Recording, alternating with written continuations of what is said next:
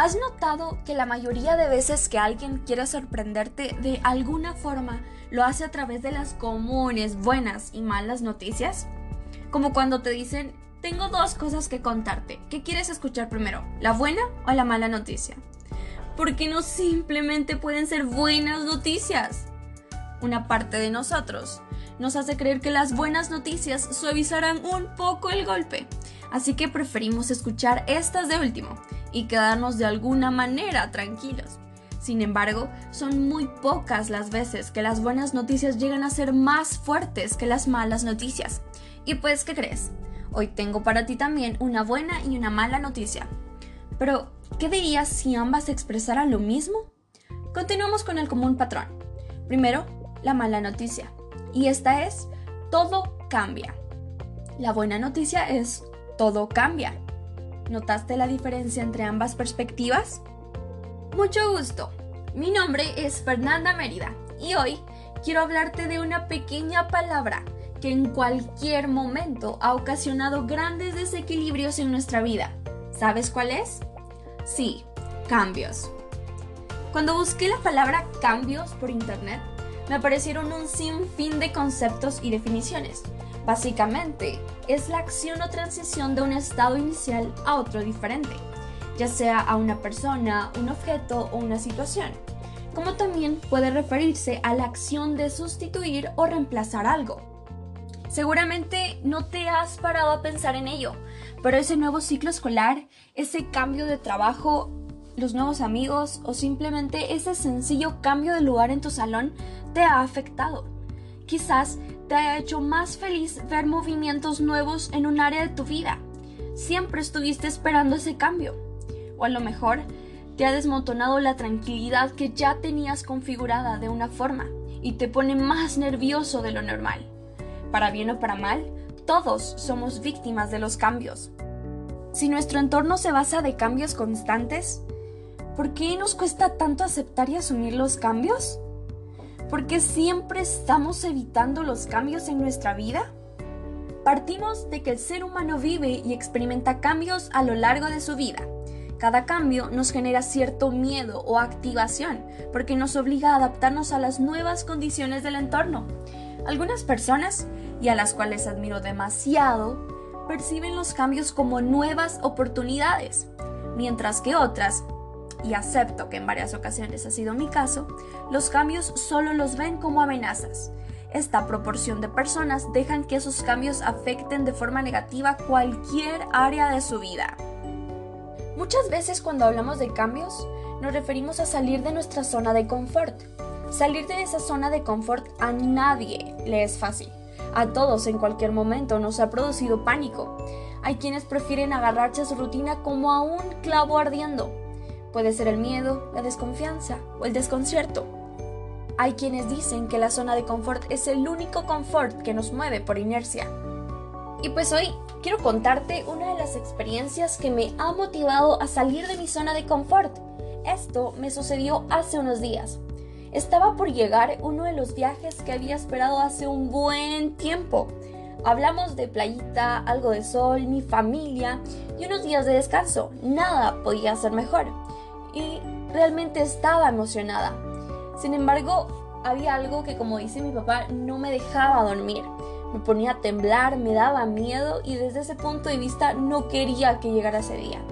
El caso es que aparte de mi familia estarían otras personas a las que no conocía y con las que no podía tener una simple conversación en español. Hablo de que tenía que hablar con ellos solo en inglés. El inglés no es una de las áreas de mi vida en la que puedo considerarme como una experta total, pero creo que puedo entender cuando me dicen hi, how are you o tener una común conversación. ¿Y si digo algo mal? ¿Y si no les entiendo? ¿Y si me equivoco? Esas preguntas me atormentaban cada que recordaba eso. Durante el viaje no podía parar de pensar en ciertas conversaciones en mi cabeza. Sin embargo, cuando llegó el día, era yo, la única que podía defenderse por sí sola. Cuando los vi, lo único que decidí hacer fue confiar en mí misma y comenzar a hablar. Nunca me había gustado mi pronunciación al hablar.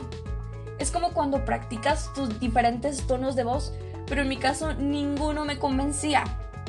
Más, luego de haber estado más tiempo con ellos, me dijeron que estaban sorprendidos de la pronunciación y la manera en que les estaba hablando. Fue allí donde me di cuenta que el no salir de nuestra zona de confort solo nos hace, número uno, más débiles.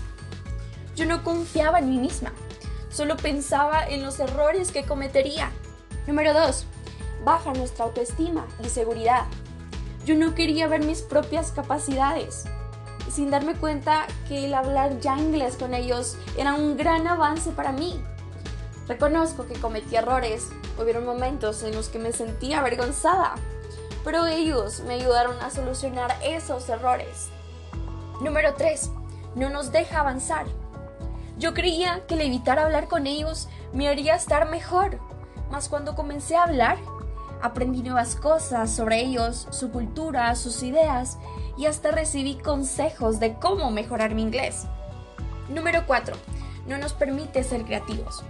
Al no haber tomado la iniciativa de dejar por un lado mis miedos y solo hablar, aprendí más que al haber estado solo callada. Número 5. No tenemos metas en nuestra vida.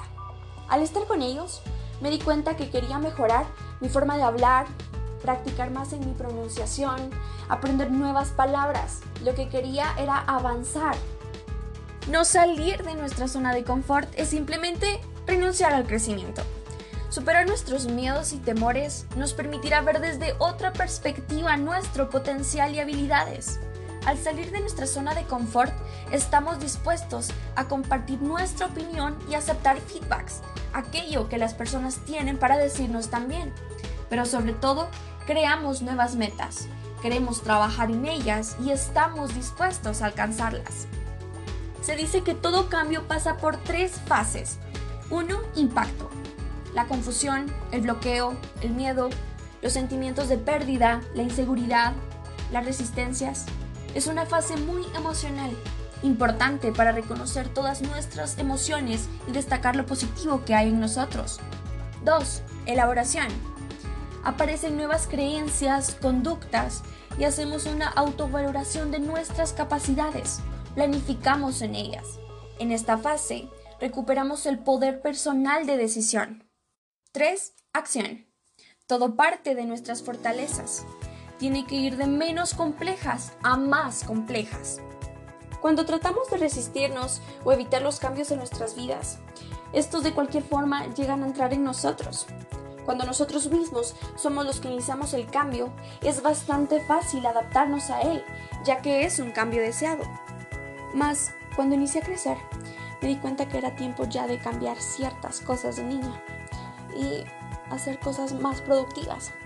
Dejar de ver televisión y cambiar ese tiempo por leer un libro. Debía pasar de jugar por las tardes, adelantar con mis tareas o practicar alguna materia que se me hiciera difícil. Ya no puedo seguir viendo videos en YouTube porque es ahora cuando debo pensar en cosas como la universidad, a dónde iré, qué voy a estudiar. Son esos cambios que de una u otra forma entran en nuestra vida. Y es allí cuando nosotros comprendemos qué es lo que es correcto, que puede beneficiarnos y que mejorará nuestro desarrollo como personas. Existen grandes beneficios que los cambios pueden traer a nuestras vidas, como el crecimiento personal. Llegamos a descubrir nuevas percepciones de nosotros mismos en las diferentes etapas de nuestra vida. Incluso son las lecciones difíciles las que nos permitirán conocernos mejor a nosotros mismos y adaptarnos ante cualquier tipo de situación. Todos tenemos cosas en nuestras vidas que nos costaría mejorar. Todos sabemos que nada mejorará por sí solo. Tenemos que hacer las cosas de manera diferente para que eso suceda. Sin cambio, no habría mejoras. Los cambios también desencadenan progresos. Las cosas avanzan y se desarrollan gracias a ellas. Cada cambio es un cambio de página también. Se trata de cerrar un capítulo y abrir otro. Los cambios traen nuevos comienzos y emociona la vida. Ahora sí notas la diferencia en cómo todo puede cambiar para bien, para mal, pero sobre todo somos nosotros los que elegimos qué perspectivas vamos a tomar para enfrentar la vida. Porque recordemos, Sin cambios no habrían mariposas.